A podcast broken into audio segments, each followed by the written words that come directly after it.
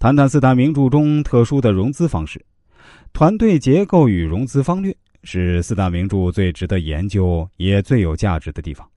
而融资策略因为相对比较隐蔽，可能不太容易为一般读者所察觉。如果认真读过《西游记》，肯定会发现风险投资公司的身影。当然，这个风险投资公司远在上界，确实不容易发现。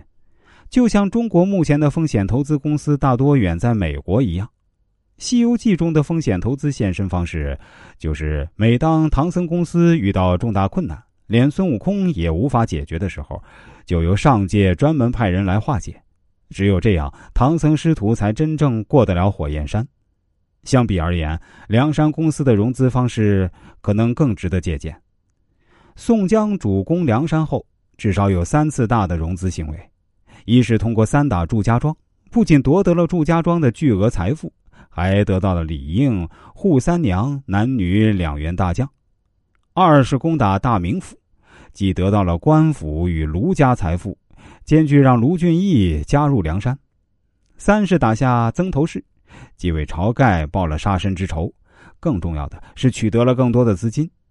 这三次重要资金的取得，不仅充实了梁山的宝库。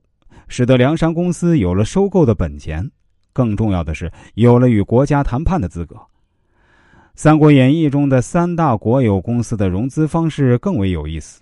魏国公司身后站着汉献帝，自然可以动用国家银行的资金，在国家资金不充足的情况下，还可能通过发国债等方式融资。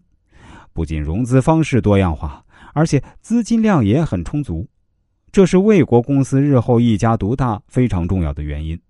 当然，资金强大，只有配上战略正确，才能发挥更好的效果。否则，只能是结出恶之花。后世很多国家公司累累出问题，都是在战略上没出息。吴国公司的融资策略源于其能够自给自足，即长三角的富庶。这一点书中没有交代。估计吴国公司应该是当时天下最会做贸易的公司。水运两江两业都并收。丝绸、茶叶是重要贸易品，使得吴国的富裕程度虽然不能与魏国比，但足以拥兵自重了。相较而言，蜀国公司在资金上最为短缺，在融资上用的心思最多，花样自然也就最多。刘备先是动用了糜夫人糜家的财富，然后是皇族是空头支票。哭穷式融资、赖皮式东挪西借等，用尽了各种手段，即使占据了成都，资金始终短缺的窘境才算是基本摆脱。估计蜀国公司与吴国公司一样，后来也是以融资贸易见长。贾氏家族的第一桶金是因为宁荣二府的特殊皇家贡献取得的。